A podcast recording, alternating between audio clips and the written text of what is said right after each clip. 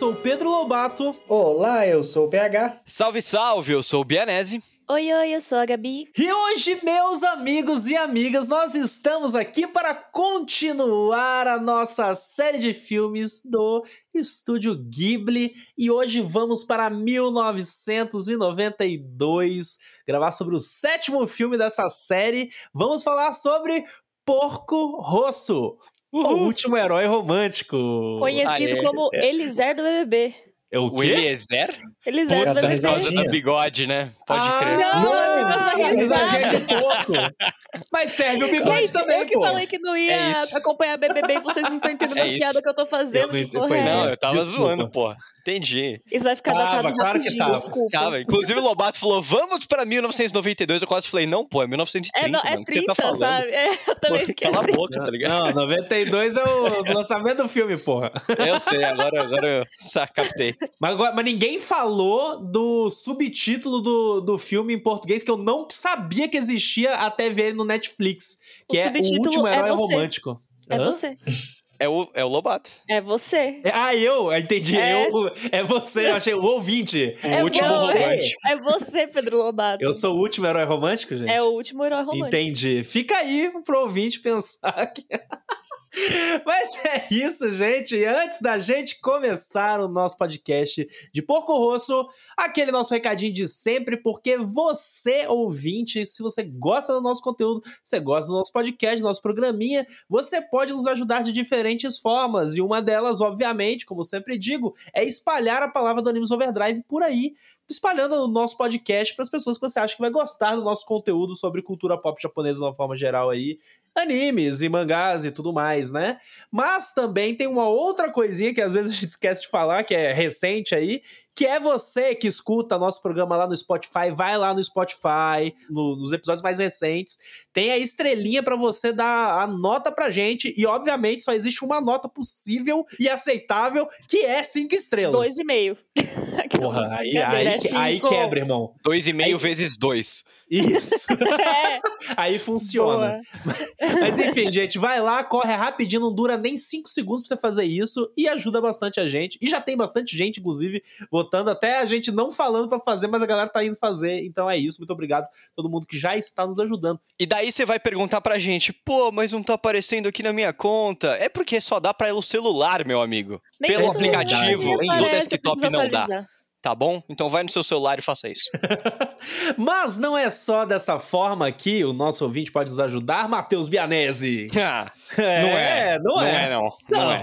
E Você é pode é? fazer tudo isso aí, é muito mais. Você pode pôr dinheiro no nosso bolso, meu amiguinho. Adoro. Você também ganha muitas coisas. Você vai ganhar podcast extra, você vai entrar no nosso grupo do Telegram pra gente ter uma mais intimidade, não é mesmo? Trocar ideia, já tem 50 e poucas pessoas por Adoro lá. intimidade. Não para de crescer aquele grupo fantástico.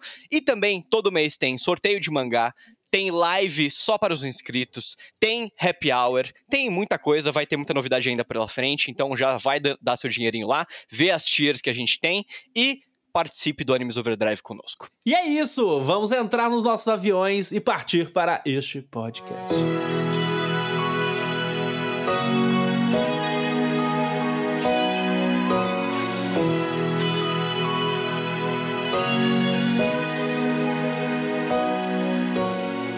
Porco Rosso é um filme de 1992, como o Lobato falou, dirigido pelo Hayao Miyazaki e baseado num mangá feito pelo próprio Miyazaki, um mangá de aquarela chamado Hikotei Jidai.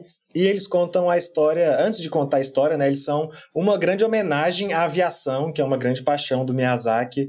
Tem até participação aí de, de empresa aérea japonesa no patrocínio e na produção do filme que conta a história do Porco Rosso, ou Marco Pagotti, que é um piloto ex-militar da Primeira Guerra e caçador de recompensa, com o detalhe que ele é um porco, realmente, num mundo de humanos, envolto aí numa, nessa vida de mercenários, contato com máfia, hotéis típicos dos anos 20, 30, e uma grande loucura corrida, uma, uma grande explosão de testosterona num formato Ghibli. É isso. É isso, é um bom resumo. Mas é, até o PH falou algumas coisas que eu já queria começar puxando, porque são curiosidades interessantes, assim, né? Até aqui a gente viu vários filmes autorais do estúdio Ghibli, né? E tudo mais, com diferentes aspectos e, e focos, né? E aqui, o Porco Rosso, ele, ele nasceu na realidade meio que de uma meio que de uma vibe publicitária, entre aspas, sabe? Porque o estúdio tinha sido contratado pela Japan Airlines, que é essa empresa aérea japonesa, e a ideia era que fosse um curta-metragem para passar no avião, saca? Só que o famoso aí, filme de avião. É, o famoso filme de avião. Só que aí a parada foi tomando uma proporção e virou um longa-metragem. Porque, que nem o PH falou, né? Que é baseado em, em uma história em quadrinhos do mangá do Miyazaki mesmo. É, inclusive, ela é toda é, pintada em aquarela, é, é, linda pra cacete. Eu li ela é, antes da gente gravar, porque ela é super curta, saca? Ela tem, tipo, sei lá, três capítulos, quatro páginas ca cada. E ela tem todo um feeling, assim, good vibes e tudo mais. Essa era meio que a ideia, era ser um filme leve e, enfim, naquela vibezinha Estúdio Ghibli, aviação, como o PH falou também, o Miyazaki tem um grande amor por aviação, isso é algo que a gente já falou, inclusive, em outros podcasts porque o pai dele, né, ele era dono de uma empresa que fabricava leme de aviões. Isso na época da Segunda Guerra, sabe? Então ele tem meio que essa essa relação com, com a aviação e isso já dava para ver em outros filmes que a gente já conversou, né? Que tinham, tem naves, tem aeronaves, aviões e tudo mais. E aqui a gente tem esse filme que, praticamente, que nem o PH falou, é uma homenagem à aviação, tem muito desse espírito. Porém, não, não é só isso, né? Não é porque... é só isso porque ele também tem uma grande paixão por porcos, né? A gente adora, viu porcos em vários filmes, né? Os pais da Shihiro lá, porcão, né? É tipo é, porco rosto. É até engraçado você falar isso, fazer essa vírgula, porque o, o, próprio Miyazaki ele falou assim: que tipo, a pira dele com porco na realidade é só porque porco é mais fácil de desenhar. É fácil de desenhar. porque sim, tá ligado? É, e tipo, eu entendo ele. É isso. Não, com certeza, né? Tipo, é, é sobre praticidade, né, Gabi? Ainda mete óculos escuros que não precisa nem fazer o olho. Nossa, sim!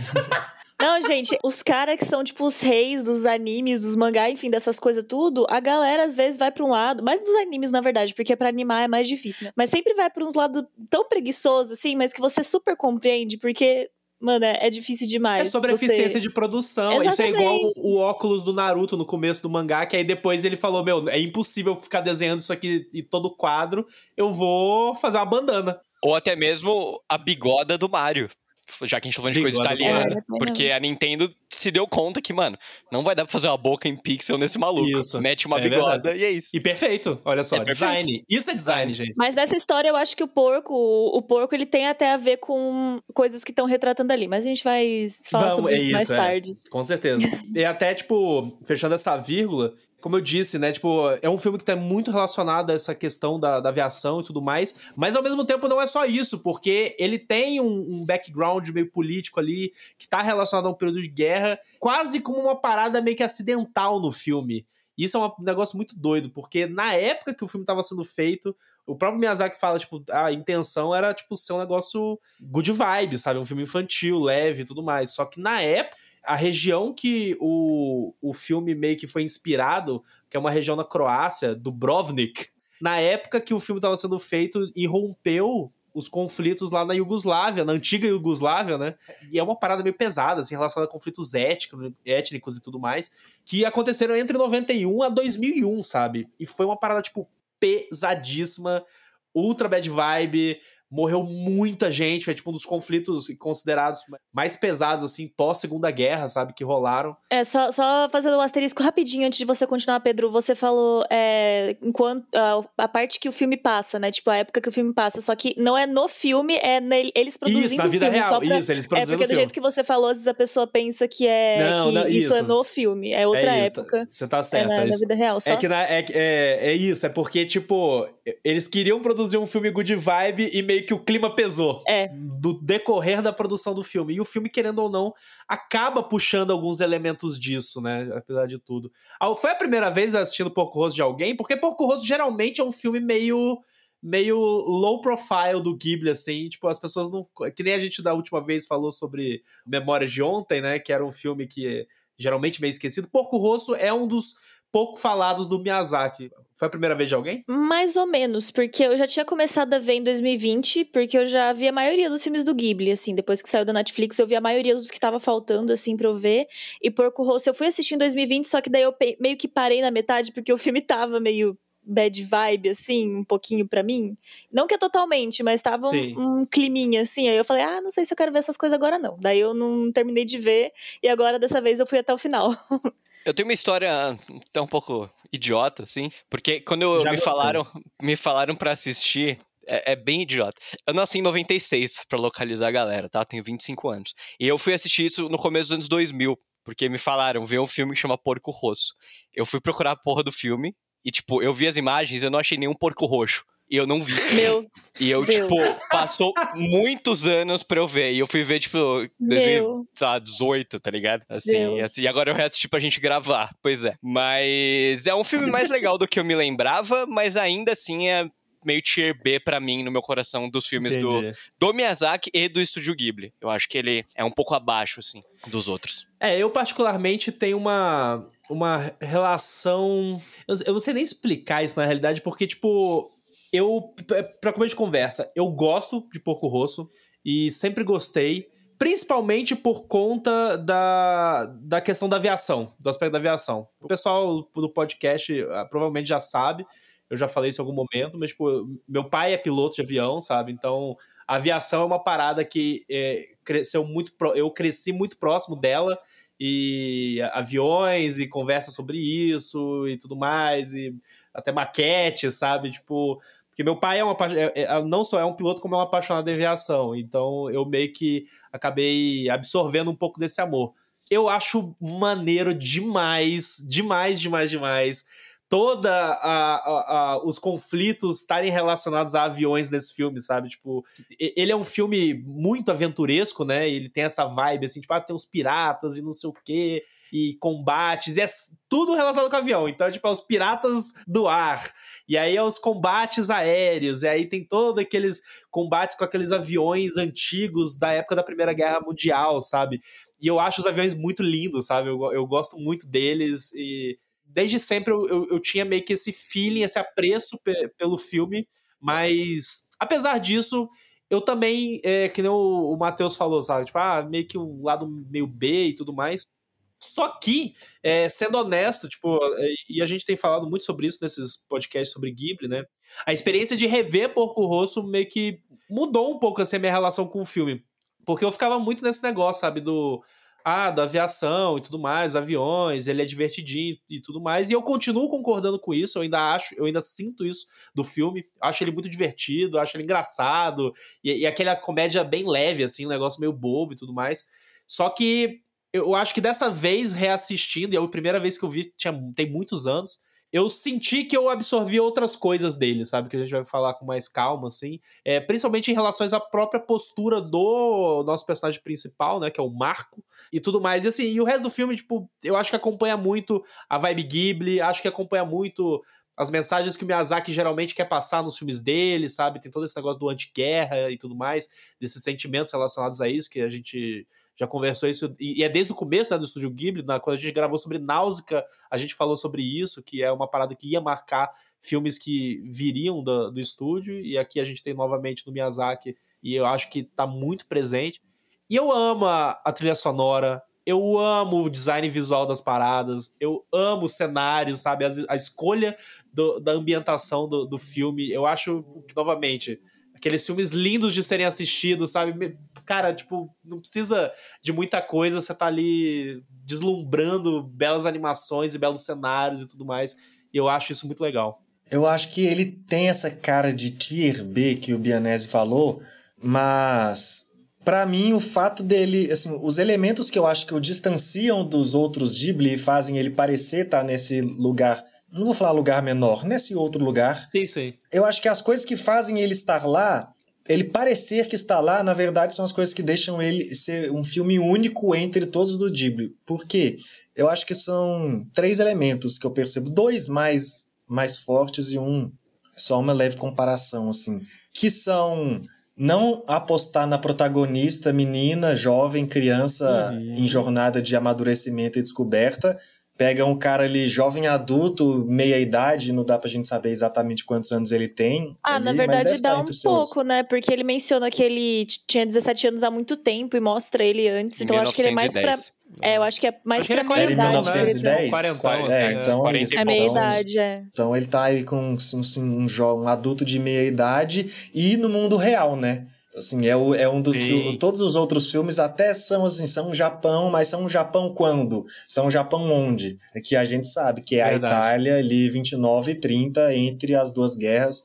E ele ainda faz a menção aos conflitos do mundo real, né? Então a gente sabe que, que essa história realmente aconteceu no mundo real. sabe? Esses dois elementos distanciam muito, eu acho que da fantasia muito mágica e da fantasia japonesa e yokai, assim, dos outros filmes do Ghibli, né? Como, tipo assim, pegar os clássicos, que é Totoro, Chihiro, pega um castelo animado, Pônio, todos têm essa magia e muito japonesa. Aqui não, tem esse pé no chão, né? Apesar de ser aviões.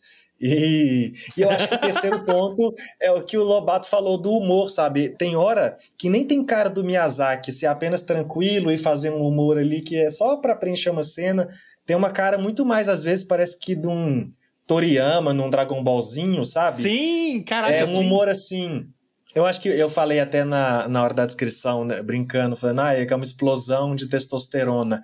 Eu acho que esse filme ele tem uma cara mais shonen do que Ghi- é um Ghibli shonen, sabe? Assim, que ah, ao invés da gente colocar uma menina pura e entrar num mundo mágico completamente fantasioso e ter uma história lúdica que ela conhece um menino que é um dragão, na verdade é piratas, é guerra, é tiro, perseguição, resolve o filme na porrada, literalmente no final, Sim. sabe? Então, assim, ah, vamos, vamos ver como é a gente contando uma história de homem, sabe? Nos quesitos shonen, shoujos. Uhum. E eu acho que é isso que ele faz. Aí ele não tem essa cara de Ghibli pra mim, mas eu acho que por ser tão singular em fazer isso e, e ainda manter a identidade da tranquilidade, quando você vê, ao mesmo, apesar dele ter toda essa cara de ação, perseguição e brigas, vez ou outra tem uma cena ali só de, do avião e o mar e a trilha sonora. A, a primeira cena que isso é muito forte logo no começo do filme, depois que ele dá uma grande ação, é a, a Gi- Gina, Nina, eu esqueci o nome da cantora lá no bar. Imagina. É um Acho que puta é Gina. clipe maneiro, sabe? Então ele ainda tem todos os momentos Ghibli de tranquilidade, mas ele coloca nesse outro contexto. Ah, vamos fazer uma história que é mais ação, é menos sobre. Não sei nem se ela é menos sobre descoberta do, dos de si, mas talvez do protagonista seja um pouco menos mesmo, ele explora isso mais na, na menininha mecânica em outros. Mas eu acho que assim, ele tem esses elementos muito diferentes de Ghibli, mas para mim é o que faz ele ser um filme que merecia estar numa primeira prateleira por ser uma parada tão fora do que a gente associa mais ao estúdio geralmente, sabe? É engraçado porque quando o Pedro tava falando sobre o que ele pensa do filme, tanto em questão narrativa quanto a relação que ele tem com, enfim, essa parada de avião e tal, pra mim é total o oposto, tanto a minha visão quanto o meu interesse por essas coisas, porque, é, odeia obviamente. avião. Não é que eu odeio, mas eu não, eu não tenho interesse algum, assim, sabe? Sei, tipo, entendo. não, não, não vejo graça, tanto nessas paradas aí de, de avião, quanto, sei lá, nesse tipo sei lá, nesse modelo de história que foca nessa, nessa jornada, sabe? Que às vezes é tipo, ah, um cara que não é tão carismático assim, lidando com coisas mundanas. Tipo, esse tipo de coisa às vezes não me chama muito atenção, mas é engraçado como o Miyazaki consegue construir as coisas de um jeito que eu fico presa. Eu não. Depois eu vou falar mais sobre isso, mas é, primeiro que tinha uma. Era tipo uma história que não tinha nada pra me chamar atenção, assim, eu comecei a ver meio, ai, talvez seja um saco, porque é, o Pedro comentou que ele acha que é uma história muito de aventura, né, com esse O com esse começo é feeling. total, né? Tipo. E é, o começo é total isso, só que daí É. depois eu fui percebendo, tipo, não é isso, ele entendeu? vai se transformando. é Ele eh, vai virando um negócio que não, não é nada épico, não é nada. Assim, não é aquela história que a gente tá acostumado a ver, que justamente era o meu medo quando eu comecei a ver. E é engraçado porque foi me pegando. E, tipo, assuntos que não normalmente não me pegariam. Sabe? E eu fui me vendo ali cativada por um personagem que foi feito para eu não ser cativada por ele. Porque ele é, uhum. tipo, ele é exatamente o, o, cara normalzão lá, meia-idade dos anos machista, 30. É. Tanto machista quanto com pensamentos retrógrados em relação a muitas coisas, quanto um cara que, é, enfim, acabou de sair de uma situação de guerra ali, né? Ele participou de uma guerra, ele fez parte lá da, provavelmente da Primeira Guerra, né? Da Primeira, ele é o herói de guerra da Primeira. E, e tipo, é, ele é um porco, né, cara? Tipo, ele é retratado como um porco. Então, isso já diz a forma como Miyazaki quer que a gente enxergue ele. Exato. então, ele tem uma, meio que uma ideia do, de como a gente quer que a gente enxergue ele. Uhum. E, e eu acho que essa questão do porco em si, não é porque o personagem é ruim ou porque ele quer que a gente veja o personagem como ruim. Pelo menos a forma como eu interpretei, eu nem sei se é real ou não. Acho que não tem nem confirmação de nada, né? Mas enfim. É, a forma como eu vejo é tipo, ele foi transformado num porco porque ele viu as consequências da, da guerra, né? Ele ter feito parte disso e, e ter perdido os amigos. E foi como se ficasse uma marca nele, assim, sabe? Tipo, Isso. disso ele tivesse se sentindo um porco, talvez, sabe? Por uhum. ter meio que sido parte de tudo aquilo. E aí no, a história é só que ele foi amaldiçoado, né? E é isso que eles uhum. falam, e é isso que você pode achar só simplesmente.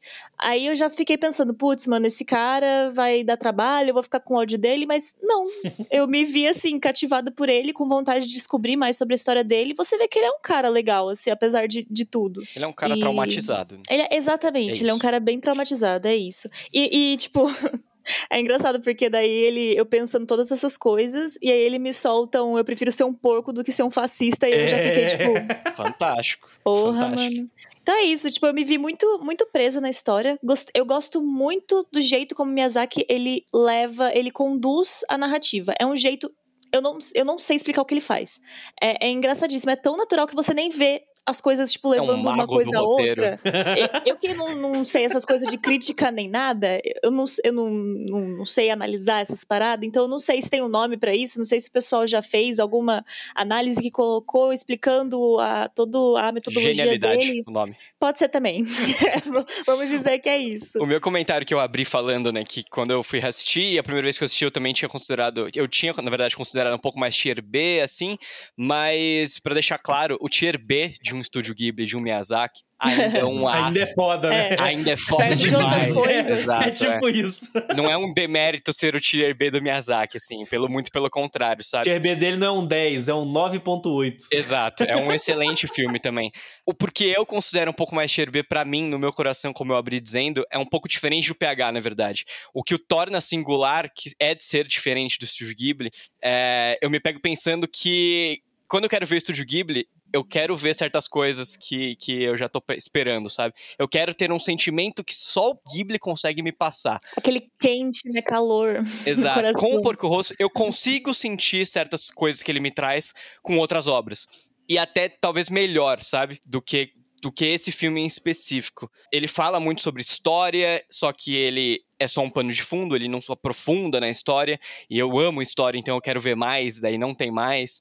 Então, ele é uma aventura, só que ele não é uma aventura, ele é, uhum. tem camadas, então às vezes eu quero ver uma aventura mesmo, e daí eu vou para outras coisas. Então, eu acho que o Porco Rosso, de, de uma forma leve, sim, ele consegue ser tudo o que o estúdio Ghibli é, mas ao mesmo tempo ele também não traz aquela marca, sabe? Eu não vejo ele não é o ápice coisa. Da, desses elementos, né? Não tipo, é, é o ápice de nada, assim, do Estúdio Ghibli, ao meu uhum. ver. Então, o que mais me chama atenção no filme, sem dúvida alguma, é a forma que eles lidam com o trauma de guerra do porco. A cena que, que aqui leve spoiler, a cena que ele sobe as nuvens e Nossa, vê o tracejado é de aviões. Essa parte é, aí. Como se fosse, como se fosse uma linha de passagem para a morte, assim. É, ele, ele até mesmo diz, né, que para ele ele viu o inferno. Essa parte me pega muito, sem dúvida alguma, para mim é a parte mais bonita do filme, assim.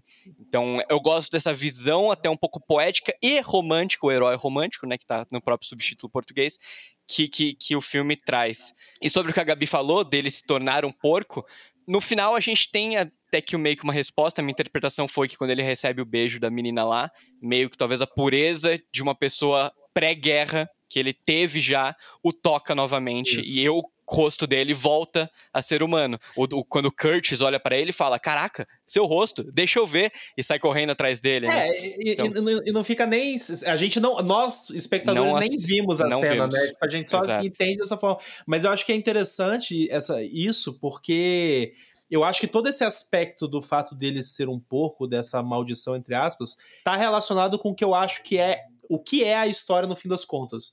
Porque, pelo menos pra mim, assim, na minha visão, a história é sobre é, um personagem que, que está se humanizando novamente. É uma jornada de auto-perdão. Tanto que, pra mim, é, exa- exatamente, saca? Tipo, o que a, a, a Gabi tava contando essa história dele, é, de quando ele virou um porco e tudo mais, o Matheus falando dessa cena das nuvens e tudo mais, que foi uma cena, tipo, era o combate dele, que ele tava com os amigos dele na Força Aérea Italiana e ele viu os amigos dele morrendo, ele foi o que sobreviveu, mas ele passou por uma experiência de quase morte, sabe? Ali, pra mim, fica. E ali é, é o momento. Eu acho, nossa, lindíssima essa cena. Eu acho que é o momento que também a gente. Que é o Miyazaki batendo nas mensagens Uhum. que, ele, que ele sempre bate. Que é Sim. justamente assim, tipo, o soldado naquele momento ele, ele sobreviveu, mas ele nunca mais foi o mesmo e ele renega a humanidade. Ele renega o ser humano. Que é o ser humano faz guerra, o ser humano faz as pessoas morrerem, sabe? Em conflitos desnecessários, em governos totalitários que levam as, as pessoas para guerras que não fazem sentido e as pessoas estão na pobreza, em crise, em recessão, sabe? É, e a gente vê isso no, no, no anime, né? nos lugares, as pessoas falando, tipo, ah, então. Então as pessoas estão pobres, as pessoas não têm trabalho, os homens estão na guerra e o cara chega com uma pilha de dinheiro e a pilha de dinheiro não vale bosta nenhuma, sabe? É como se o porco fosse a personificação da depressão pós-guerra que Exato, aconteceu, tipo, isso. perto dos anos 30, que é Isso, no, no contexto da isso. história, né? Então, tipo, é, é bem simbólico isso e, e bem forte se você for parar pra pensar pela forma como a narrativa acontece e, o, o jeito como eles Exato. tratam as coisas, porque é com leveza, por mais que seja pesadinho até quando você para pra pensar, mas é com leveza a forma como eles, eles retratam. né? Você pode assistir o filme sem pensar nesse contexto vai ser um filme divertido. Então, eu, eu acho que é, essa, esse, é o, esse é o charme, eu acho que no fim das Hum. contas, sabe? Porque eu acho que tá tudo isso sendo mostrado no filme, mas é sutil, como a Gabi falou, essa leveza é, é a sutileza de como você mostra essa mensagem, de como que ela transparece, sabe? E como eu disse, que é da minha expe- experiência, né? Rever foi bom porque eu vi essas coisas que na época que eu vi que eu era mais moleque, eu não tinha refletido nesse sentido, sabe? E eu- mudou muito. Eu na- acho que esse é forma. claramente o Ghibli para ver adulto, sabe? Assim, É. porque por, por, por contar a experiência, e ainda mais, assim, até, igual a Gabi falou até no começo, quando ela tá falando, ah, acho que talvez vai ser um filme chato, que é só o cara e avião, e é um... mas, tipo assim, ele é só um porco marcado pela vida de 40 e poucos anos, saca? Então, como eu sou mais velho que todos aqui, eu consigo. ca- Pronto, tipo assim, deu uma A carteirada. carteirada da não, mas idade. é tipo assim, eu consigo. Faltou só seis veterano de guerra, né? É. Dá essa. Não, Dá vida é cada guerra. um, cada Da um carregou, Luta carrega a guerra, sua né? própria guerra no seu passado. Olha, aí, é isso aí. A Mas, guerra assim, estava na não, cabeça você de entende? cada Tipo um. assim, não que eu falei, nossa, caraca, conectei muito com esse porco, a jornada dele falou muito comigo, estamos no mesmo momento de vida. Somos todos Mas, tipo porcos. assim, é uma, é, uma, é uma coisa de ver, tipo assim, pô, eu vi ali um homem adulto, semi-marrento, machucado pela vida, numa estrutura Ghibli, saca? E isso Sim. não tem em outros filmes, por isso que eu acho ele bem maneiro. Geralmente essa história do cara que cometeu muitos erros no passado, mas tá levando uma vida honrada agora e vai se redimir, isso é meio uma cara de western, uma cara de deserto seco, Logan, Clint Eastwood com a cara velha acabada Uhum. pelo tempo, saca? Aqui é um porquinho fofo, simpático, sabe? Que tá ali, pô, tá, um, tá ali numa corridinha e tem uma paixão pela mulher da. Tem uma paixão, não, né? A mulher cantora que tem uma paixão por ele.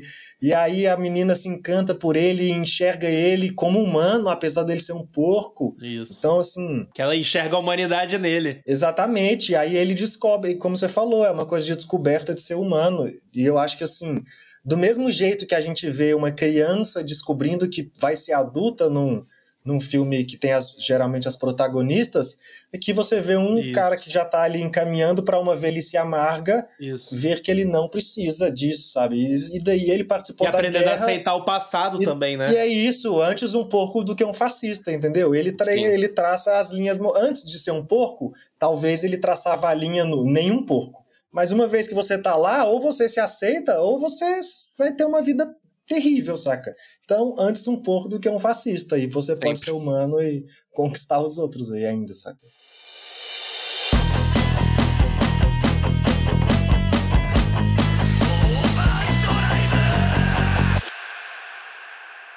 Esses dias eu tava reassistindo Band of Brothers, não sei se alguém aqui já viu, uma série da HBO, sobre a Segunda Guerra Mundial. E eles têm relatos, né, tem, tem entrevistas com veteranos de guerra, né, da Segunda Guerra Mundial. E, era unanimidade, assim, todos eles falavam, tipo, eu voltei vivo, mas a minha cabeça ainda está lá, sabe? Coisas assim, é. Minha perna ficou junto com a minha sanidade, coisas assim, tipo, ninguém Pesado volta da guerra, sabe? Ninguém volta da guerra. Então, Voltei, mas a que custo? Exato, ninguém É. voltou, literalmente, sabe? Essa que é a fita. Todos eles falam, cara, eu tô aqui com 98 anos sonhando com a guerra que aconteceu há 60 anos atrás, sabe? Então, a maneira quase como uma fábula que o Miyazaki faz isso com esse porco que perdeu a humanidade e tá tentando se reencontrar, né, com a vida adulta e com, com, com pessoas ao redor dele que estão sofrendo, porém ainda são humanas, é bastante bonito, assim. O final eu acho que, que, que, é pesado, cara, se você for pensar, porque ao mesmo tempo que ele, entre aspas, é, se reencontra com a própria humanidade, ele ainda permanece machucado o suficiente para ser um recluso. Sim. Então é tipo, porra, melhorei, mas ainda não tô pronto e nunca estarei pra voltar a uma vida, entre aspas, normal, sabe? E, é, assim, eu ainda acho que o final, ele, ele, ele deixa aberto é, algumas coisas. Porque, por exemplo, a gente não sabe, por exemplo, se ele... A gente sabe que a Phil, né, a menina, que é a, a, a engenheira, ela nunca mais viu ele. Sim. Mas a gente não sabe se ele não ficou com a Gina. tá- Tanto que a cena final é, a, é, é, um- é uma cena do jardim dela e ela não está no jardim. Então, assim, eu pessoalmente gosto de enxergar isso com, tipo, justamente com tudo isso que você falou, saca, Matheus? Só que, tipo, nisso é. Ele aceitou o passado dele, ele continuou a vida dali em diante, ficou com ela, mas assim, recluso, ele não quer mais se envolver e tal, com muita coisa, mas na minha interpretação, ele ficou com ela. É interessante porque pra mim ele O é ficou bonzinho. recluso herói, assim, porque a Entendi. Phil fala, eu nunca mais vi o porco, mas eu e a Gina nos tornamos grandes amigas. A gente É, ainda conversa, ser, a gente ser, é ainda verdade. conversa. É, Daí eu fiquei ser. pensando, pô, você ainda conversa, mano? Não é possível que a Gina não É. falou, porra, porcão tá bem, sabe? eles estão É, Ia ser muito vacilo, tá né, bem. mano? Ia ser muito vacilo. Mas ao mesmo tempo, a, a, a menina fala que a que teve um negócio da aposta e a aposta a gente a- acha que tinha a ver com que, o- que tinha a ver com porco. Então a Sim. gente não sabe se realmente houve uma resolução aí, né? É, Sim. a gente e não tem sabe. até o Miyazaki queria fazer uma sequência, né? Ele queria fazer um Porco Rosso novo, Porco Rosso na na Guerra Civil Espanhola, que acontece depois aqui, né? Alguns, quase 10 anos depois, entre 5 e 10 anos depois, ali, que vai ser antes da, um pouco das, da Segunda Guerra. E era a ideia contar essa nova fase aí do, do Porco Rosso. Provavelmente traria pelo menos algumas respostas aí, ou não, né? Ou mostraria que ele realmente está tá livre aí. E o negócio é que está em aberto ainda, né? Porque aí o cara aposenta, não aposenta, o Ghibli para, não para. Então, assim, não sabemos se um dia teremos, mas o Acho Miyazaki difícil. já falou que, que Já, já Vai. passou um tempo, né? É, Vai, PH, ordenha esse otimismo de porco rosso aí. Não, eu até acho difícil porque o o Miyazaki é, um, é, um- é uma pessoa muito peculiar, né? Ele.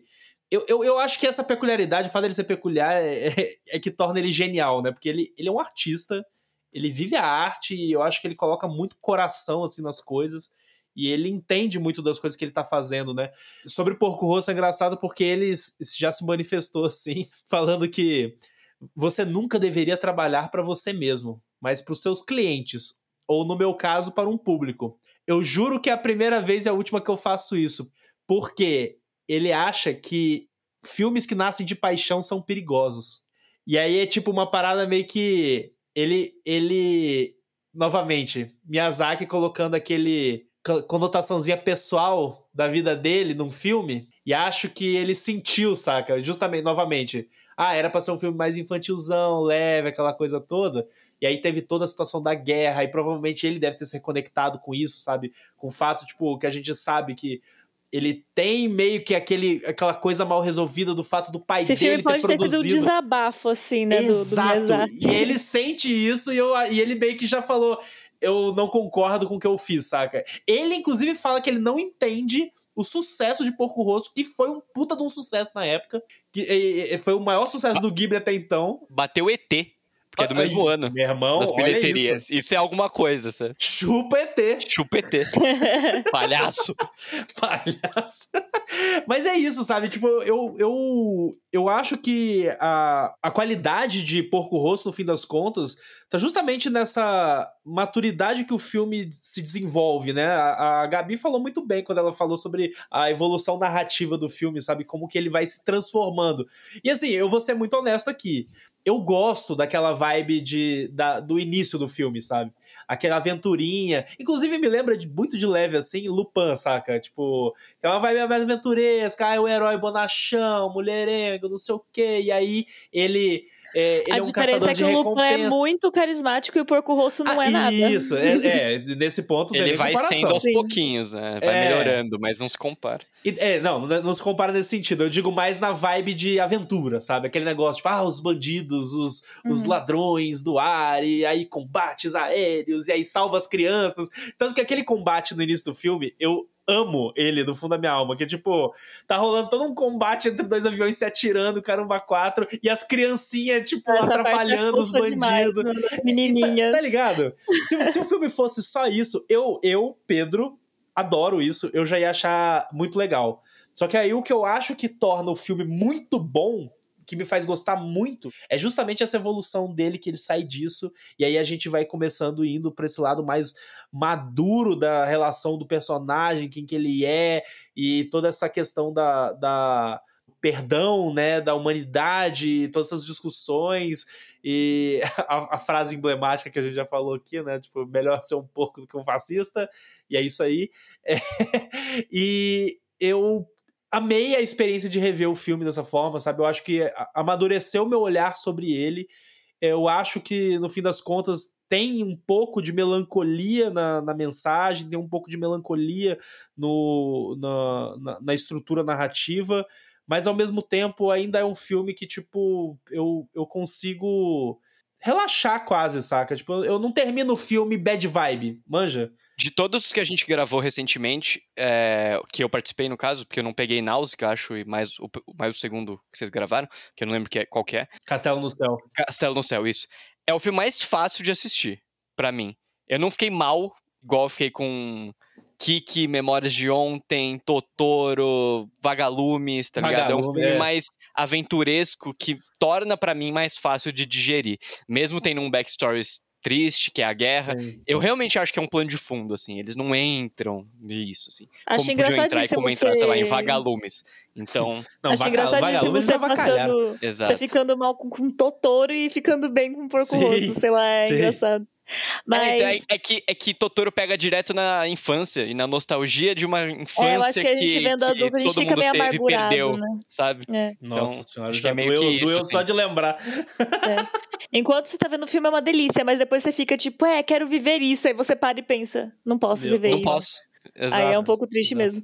Mas o, o que eu acho que facilita muito tudo isso também é, é o, os cenários, né? Onde é que tá inserido toda Sim. aquela, aquela é, cidade italiana, sabe? Tudo meio que em mar, assim, cidade Uhum. litorânea, com vários canais. É, e, e também os- todas as casinhas antigas, né? É bonitinho de ver. Então, acho que isso contribui pra gente ficar mais relaxado assistindo, achar bonito, contemplar. É o mar As- as- Adriático. O bom dele, o bom dele tá em avião, que eu não ligo pro avião, mas a vista que ele vê, assim, sabe, ele entre as nuvens, é muito relaxante de ver mesmo.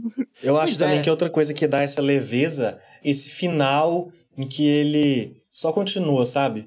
Porque eu, eu até falei lá, esses filmes têm uma cara de Logan, Clint Eastwood, porque esse, essas jornadas de gente que encontra a redenção, nesses filmes que já conta a história do personagem machucado e velho, parece que ela sempre termina em morte. O jeito do cara se libertar Ah, é é verdade, é verdade. é só quando ele morre que ele está livre desse peso e dessa culpa. E aqui não, sabe? Ele continuou fazendo o que ele faz.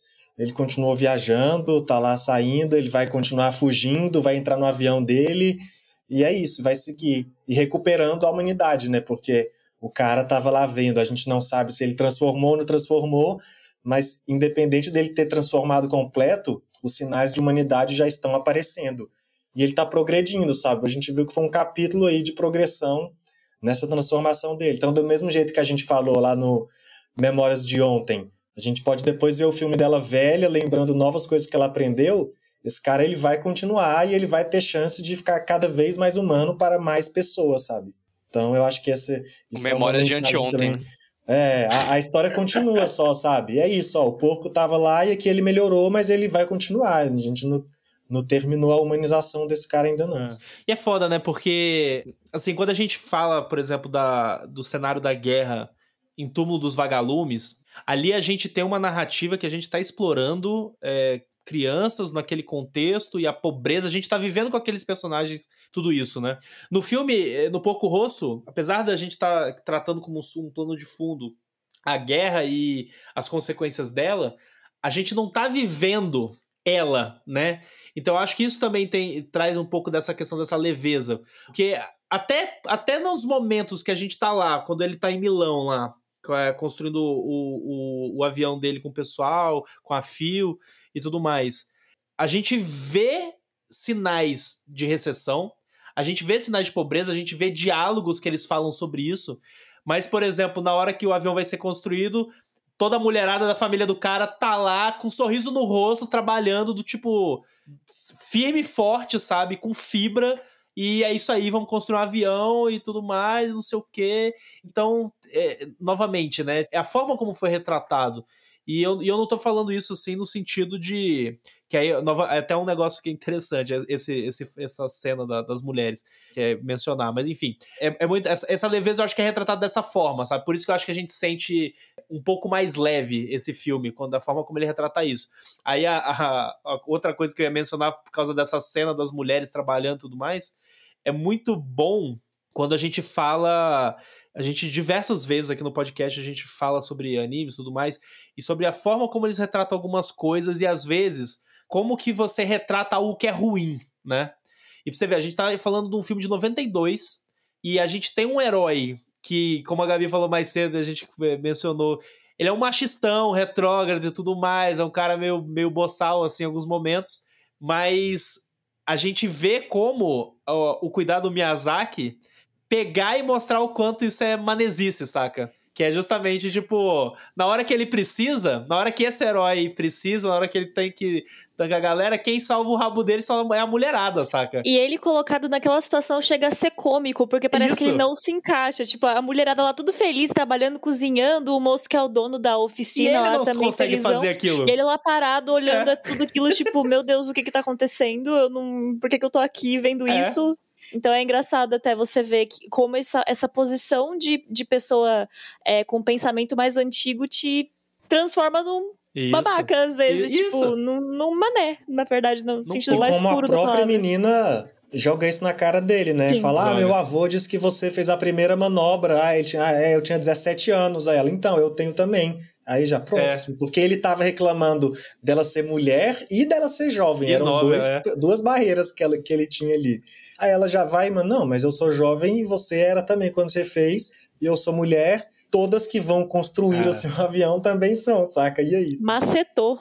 Eu acho, muito, eu, eu acho muito bom, eu acho legal de ressaltar isso, porque é muito legal ver como essa questão desses reforços positivos na, na hora que eles têm que serem feitos e de reforçar negativamente comportamentos, né?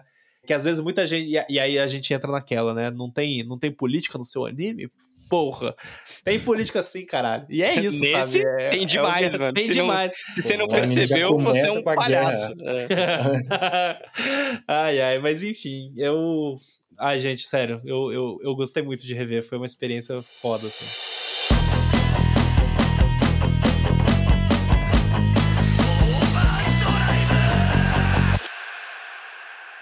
Também é legal, agora que a gente puxou esse negócio das oficinas, falar, a gente estava falando de homenagem à aviação tal. A própria oficina é homenagem a fabricantes de avião da Itália dessa época da guerra.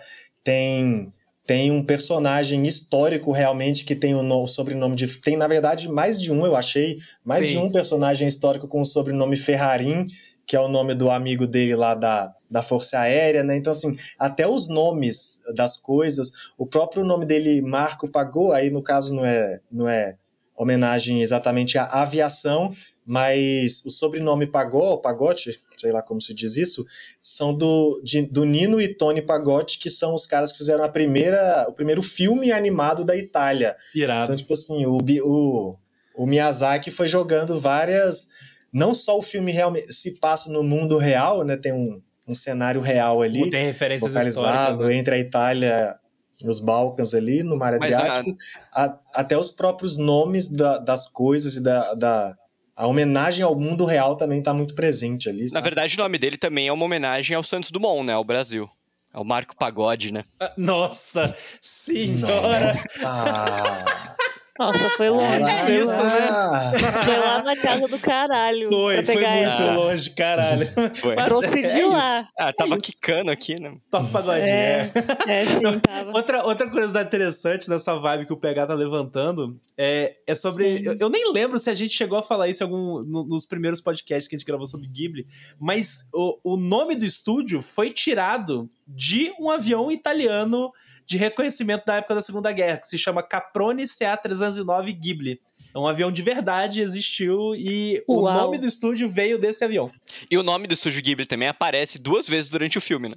É Tá verdade. escrito No no motor. motor, Ghibli, e é daí isso é o nome de uma loja também, em Milão, lá. Alguma coisa Ghibli, não me lembro o que que é.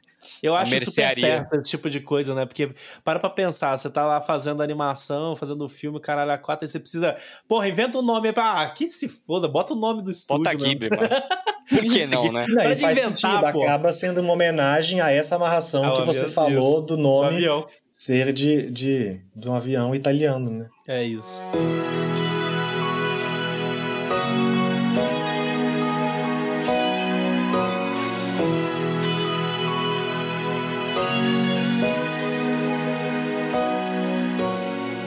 Bom, gente, então vamos chegando aqui ao final de mais um podcast, nosso sétimo filme do Estúdio Ghibli, e estamos indo.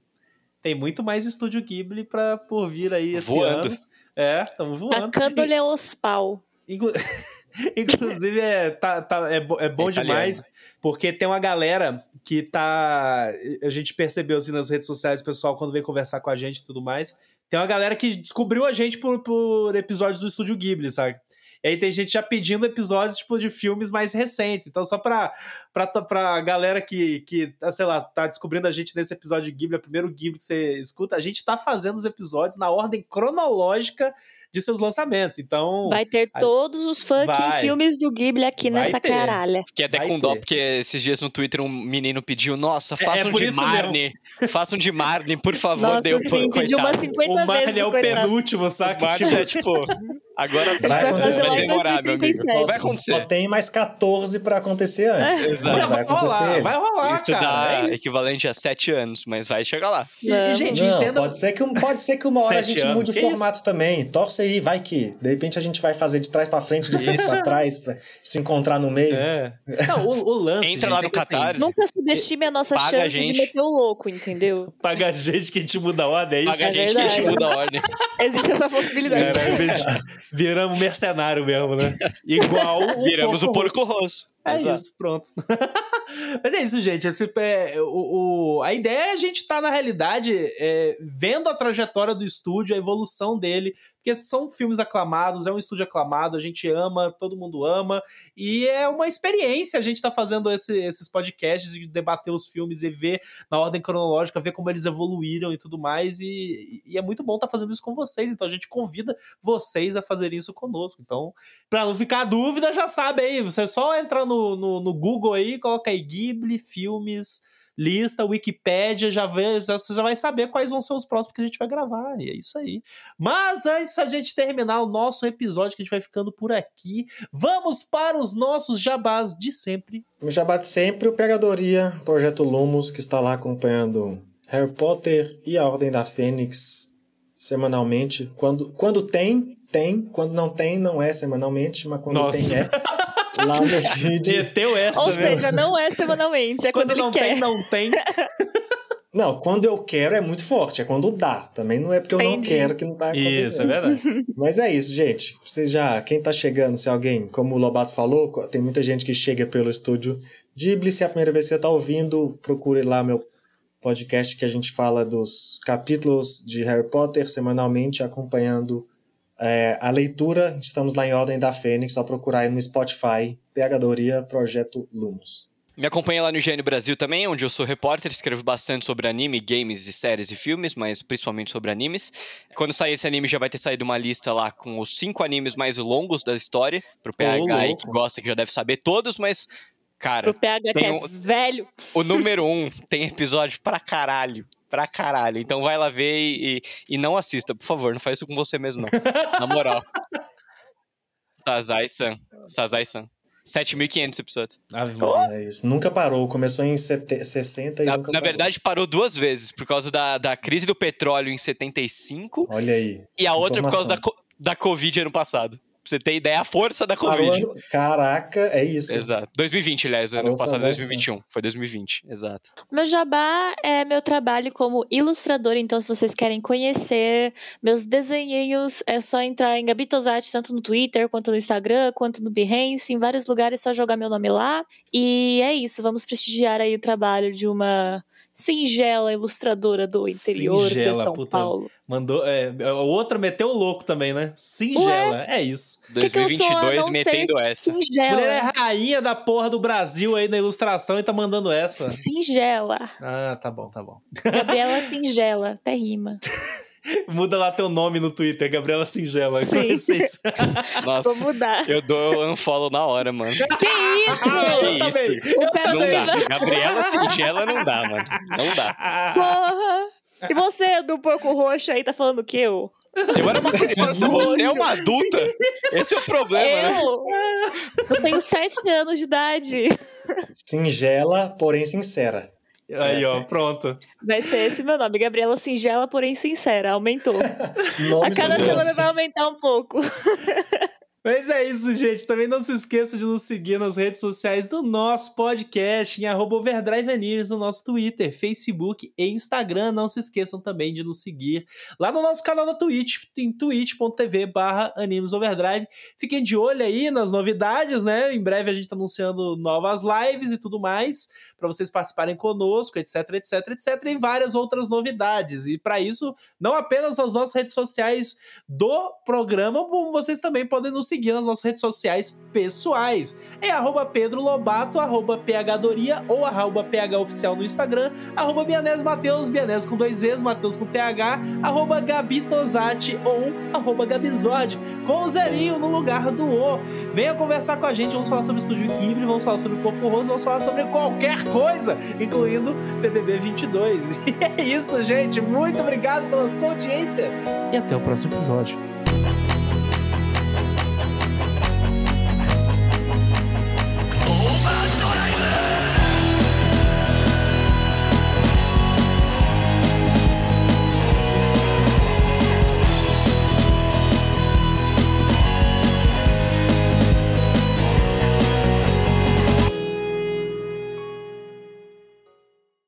Você quer uma chance de fazer de Arroba. novo? Faz de novo aí, Que você meteu de uma novo? arroba. Arroba. Ah, Deixa isso? arroba, Vocês- deixa. Não, deixa, Deixa, deixa. arroba, deixar. porra. Deixa. Acontece. Bota Pra a um Arroba. PHDoria. Foi bom. Arroba. Arroba. pra- Foi bom.